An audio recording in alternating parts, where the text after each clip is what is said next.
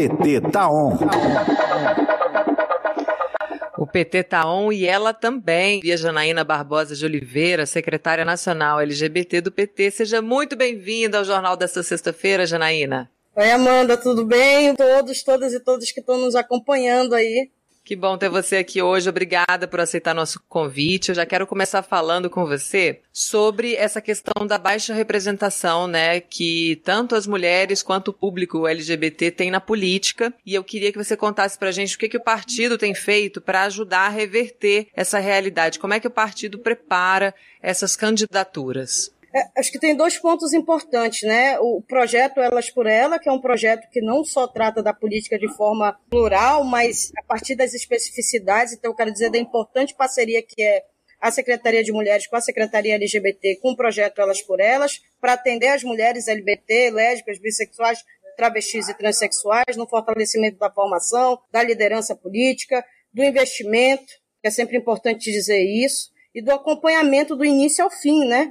Dessas nossas lideranças que são ou constituídas ou que nós estamos construindo. E, os no, e o nosso acho que tem esse papel, né? De fazer a formação também, de fazer o acompanhamento, mas principalmente acho que tem um avanço importante que foi um diferencial do PT em relação a outros partidos que a gente gostaria muito que os, esses partidos também nos copiassem, porque é uma política importante que é de investimento financeiro. Então a Secretaria LGBT tem um aporte financeiro que permite o investimento e autonomia para esse investimento. Então, próprio, a sua própria militância escolhe a forma de distribuição né, para alcançar essas lideranças que terão um papel político que vai representar a nossa voz, nossa mente, o nosso coração é, na, naquele programa que a gente defende. E, e, que tem como marco central, inclusive como resultado, em 2020, ser o partido da legenda que mais elegeu LGBTs. Então, tem muito orgulho disso, fruto de um investimento, de um projeto político que tem como resultado. E, obviamente, eu sempre faço questão de dizer para as pessoas que parcerias são fundamentais. Então, a própria Secretaria de Formação contribuiu muito para isso, a Fundação PCO Abramo. Nós sermos dirigidas por mulheres, por uma mulher importante, que inclusive é a nossa presidenta. Então, tudo isso culminou para um fortalecimento das ações. É, sem dúvida nenhuma, sem investimento, nossas cores não seria possível. E, e, também o investimento que você fala e, e, uma importância que foi dada, né? Porque era um setorial e depois vira uma secretaria nacional e você fez parte também da construção dessa trajetória. Eu queria que você contasse a sua participação dentro desse processo, Janaína. É, não, é, então, para nós foi um momento importante, né? Eu sempre faço questão de colocar para as pessoas a gente sempre fez um movimento muito por cima e a gente resolveu não. Desde 2005 a gente fazia um movimento muito por cima, assim, não, esse ano a gente vai fazer inverso, a gente vai construir a partir da base, lá do município, do estado, para trazer a demanda nacionalmente. Então isso deu muito certo, mas tem dois pontos que são fundamentais. Primeiro, é, quando a presidenta Gleisi era pré-candidata, e que de imediato, eu quero sempre conto para as pessoas, a gente todo preparou uma comitiva, todo mundo com um discurso, cada um com uma função, e aí na primeira fala a presidenta assumiu o compromisso de não, vamos criar a secretaria, já passou do momento de a gente ter a secretaria junto da executiva direcionando a pauta. Mas teve uma assinatura que foi central, uma assinatura que foi central para nós, que foi a primeira assinatura de defesa da criação da Secretaria LGBT, que é do presidente Lula. Então, ele foi o primeiro a assinar a nossa demanda. E era muito legal, porque a gente chegava com as pessoas, a gente já não falava o que era causa, só dizia, olha, a gente quer criar uma secretaria LGBT e a nossa primeira assinatura foi do presidente Lula.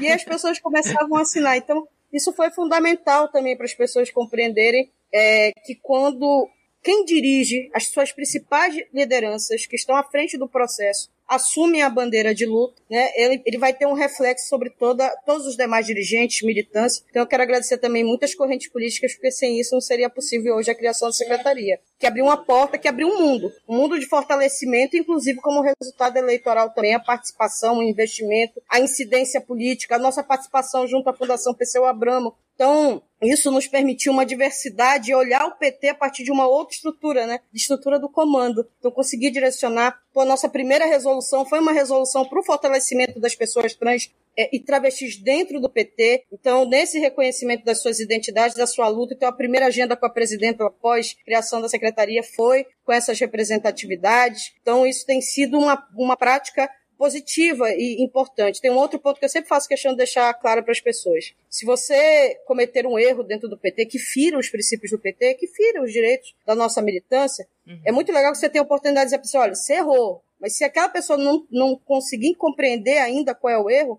os nossos documentos sempre contaram com a participação da nossa presidenta. Então, inclusive, de né, dizer, ó, você cometeu um erro, fez uma caminhada errada, nós não defendemos isso, nós defendemos essa bandeira, essa luta, e aqui você contar com a assinatura da presidenta de forma conjunta também para ajudar, né, a avançar cada vez mais o debate, seja dentro ou fora do PT. Então, a estrutura partidária por si só se fosse somente nós, não seria um instrumento suficiente para avançar. Então a gente conta com um conjunto de companheiros e companheiras. E que eu tenho orgulho de fazer parte. Mas tem companheiros que hoje não estão mais com a gente, é Márcia Massal, William Guiar, que foram, sabe, centrais também para essa criação da secretaria, é, e que fizeram parte daquele legado lá na década de 90, muito antes, mas foi na década de 90 que a gente criou o primeiro núcleo LGBT, e o partido que cria esse primeiro lucro, não estou falando do movimento, mas dessa sigla partidária, foi o PT, então tenho muito orgulho disso, dessa, dessa trajetória e dessa história que nos representa, né, que é uma bandeira nossa também.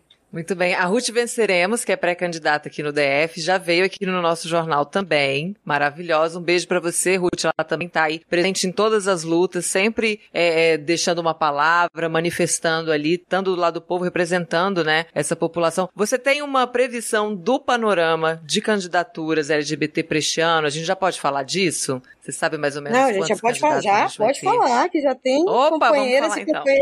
Se organizando. Uma delas é a pré-candidatura da Ruth Venceremos, que, né, que se filiou esse ano. Foi muito importante contar com, com essa companheira, que é militante histórica do MST LGBT, é, do, que preside o Distrito Drag, que tem um outro papel maravilhoso. Inclusive, eu já fui assistida por um programa do Distrito Drag, quero deixar isso aqui muito bem é, negritado. Então, inclusive, esse cuidado, o atendimento oftalmológico que eu precisava, que você muita dificuldade de encontrar no serviço público, o Distrito Drag me encaminhou para parceiros e parceiras, então tem esse trabalho social muito importante que eu quero aqui parabenizar. É, a gente tem, vai ter uma candidatura coletiva também no Distrito Federal, então uma candidatura coletiva só de LGBTs, com diversidade de representatividade de orientação sexual e identidade de gênero. A gente vai ter a pré-candidatura da Verônica Lima ali no Rio de Janeiro para deputada estadual. Ela teve um papel muito importante quando saiu candidata a deputada federal e uma avaliação é que esse aspecto da proporção eleitoral que ela teve lhe garante, né, um assento no, no, em âmbito estadual.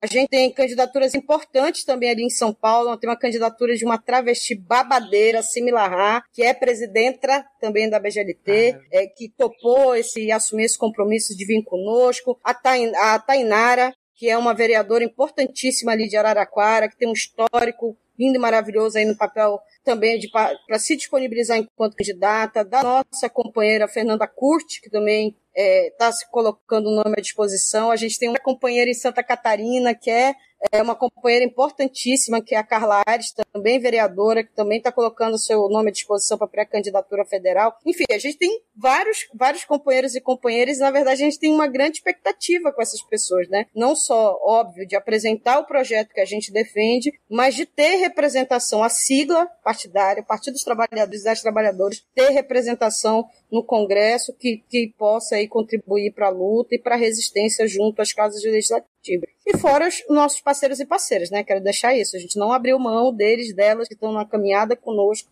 historicamente, que a gente, obviamente, vai também reforçar a importância de que essas pessoas continuem com os mandatos que fortalecem o nosso dia a dia, nossa luta. Não é à toa que o PT é o partido que mais tem projeto na casa em defesa não só da população LGBTQIA, uhum. mas vamos me focar nessa, em defesa dos nossos corpos, da verdade, do, do, dos nossos direitos.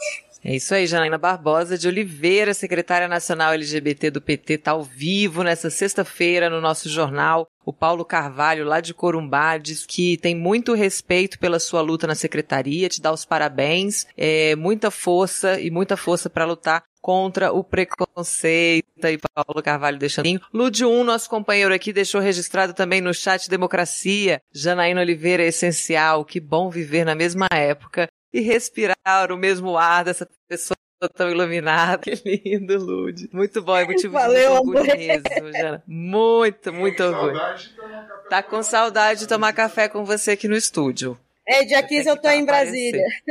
Olha aí, pronto, já passa aqui para falar com a gente. Provavelmente a gente vai estar tá no estúdio novo. Não sei se você até lá a gente vai estar, tá, mas se tiver, você já toma café no estúdio novo da Rádio PT, viu? Já tô dando spoiler aqui. Porque esse convite da Amanda aí eu vou. Bora tu. Olha, ficou com ciúme, Lude, agora, Jana. Você não pode fazer Ô, Lude, isso. você tá eternamente no meu coração, meu. Oh, ganhei um presente de aniversário. Já ganhou presente de aniversário, ele falou aqui. Janaína, agora mudando de assunto para uma, pra uma uma pauta que não é tão alegre, né, mas que a gente tem que pontuar, que é muito importante, que a violência política é uma realidade terrível e como todas as violências, ela vai cair de forma mais pesada sobre aqueles e aquelas que sofrem mais com preconceito, né? Como é que tá a situação entre os quadros LGBT eleitos pelo PT e como é que o partido acolhe essas denúncias de violência, Janaína? Então, primeiro, é, é assustador, né? Acho que é colocar isso, ele é assustador.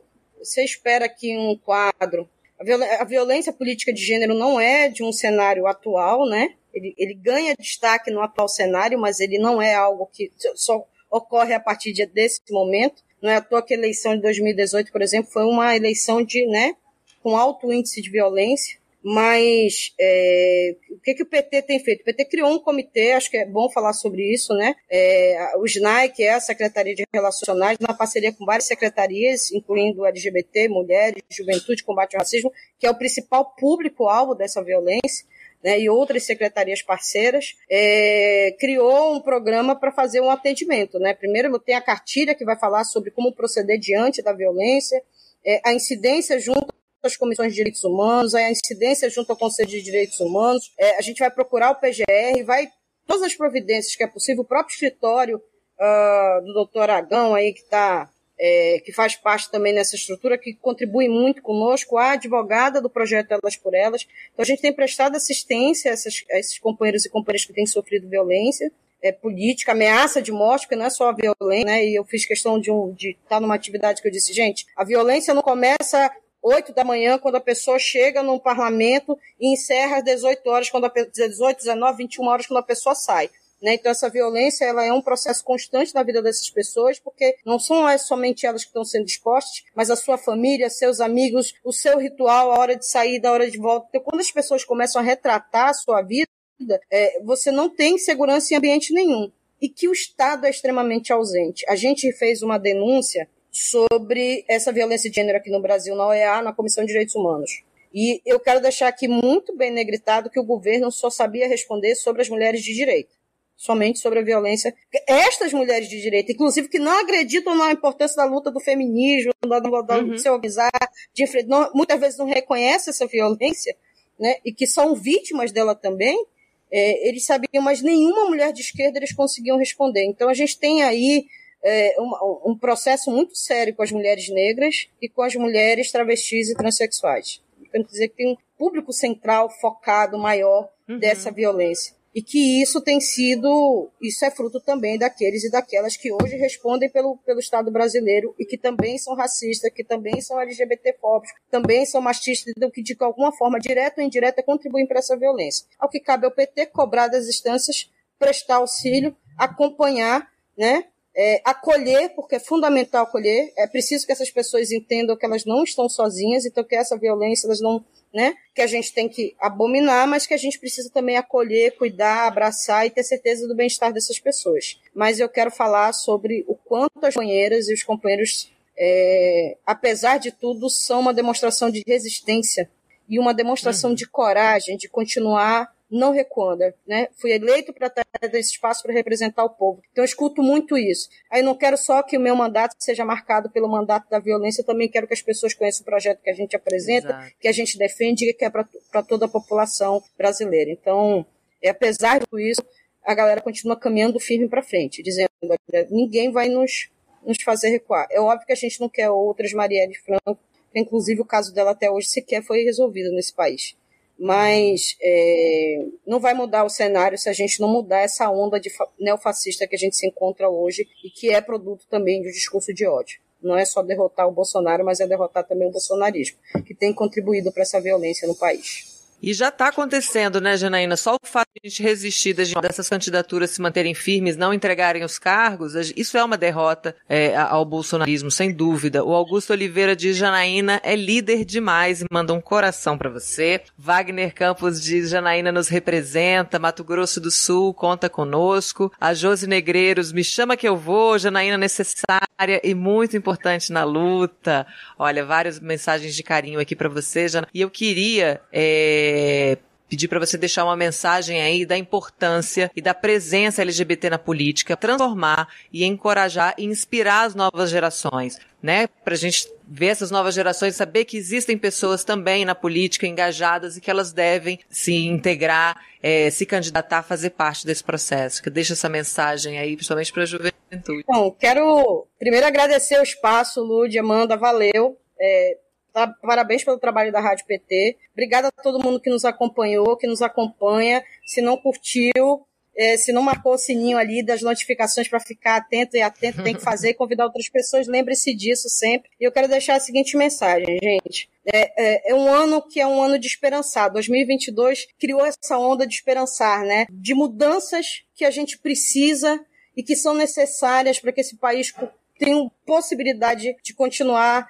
acreditando num país melhor. Mas eu quero dizer o seguinte: a importância da gente ocupar esses espaços é que a gente está falando de pessoas que são nossa mente, que são nossa voz, que são nossos corações. Então, quando a gente ouve uma Filipa, quando a gente ouve uma Flávia Ellen, quando a gente ouve uma Biga Kalahari, então quando a gente passa a ouvir uma Verônica Lima, sabe? Você ouve eh, essas expressões, essas são expressões, não são só pessoas, são expressões. Expressões dos nossos desejos, a, necessidade da gente se sentir representada e representada, ter certeza que é possível ocupar esses espaços e que é possível a gente mudar. Mudar um cenário político para pensar em todo, porque as pessoas nos acusam de dizer, não, mas se ocupar só vai falar de vocês e para vocês. Nós somos uma prova concreta de que a gente não fala só para nós, a gente fala para todo mundo, a gente cuida de todo mundo e a gente se dedica. Então, você que está aí na ponta, que ainda tem dúvida se precisa ser essa representatividade, eu quero lhe dizer que você tem a tarefa de ser essa nossa representação, porque a gente quer se ver. E para a gente se ver, a gente precisa se disponibilizar a ocupar esses espaços. Então vamos para a luta. Se não for esse ano, tem 2024, mas principalmente não é só o legislativo, é ocupar todos os espaços de poderes, inclusive os espaços de poderes do Partido dos Trabalhadores e das Trabalhadoras, porque também é nosso. Então virar presidente municipal, presidente estadual, colocar o sonho à disposição. Quem imaginaria que a gente teria uma mulher à frente do PT. Então, acreditar nessas mudanças é, é acreditar na ocupação desses espaços. E sem os nossos corpos e nossas corpos, isso não é possível. Então, vem, vem, porque a gente quer ter o prazer de dizer que a gente é representado por você nesses espaços que a gente ocupa. Esperançar, meus amores. Maravilhosa, Janaína Barbosa, falando em esperançar. Quem está aqui no chat é a Vivian Faria, que vai falar com a gente hoje. Está aqui mandando um beijo também, dizendo que tem muito orgulho de você. Maravilhosa. Presidenta, que... nossa grande parceira Ela na fundação. Que... Falei o tempo todo da fundação aqui. Falou, falou. Ela, ela deixa um cheiro enorme para você, tá? Então, só deixar esse recado antes de me despedir e agradecer mais uma vez a sua participação aqui no nosso jornal nessa sexta-feira. Obrigada, Janaína. Parabéns Obrigada, pelo trabalho.